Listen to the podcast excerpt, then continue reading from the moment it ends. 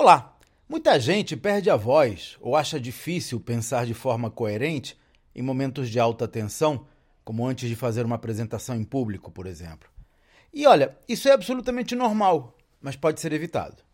Um exercício que sempre dá certo comigo é criar rituais que preparam a mente para enfrentar a situação. Por exemplo, eu costumo respirar profundamente quatro ou cinco vezes antes de entrar num palco.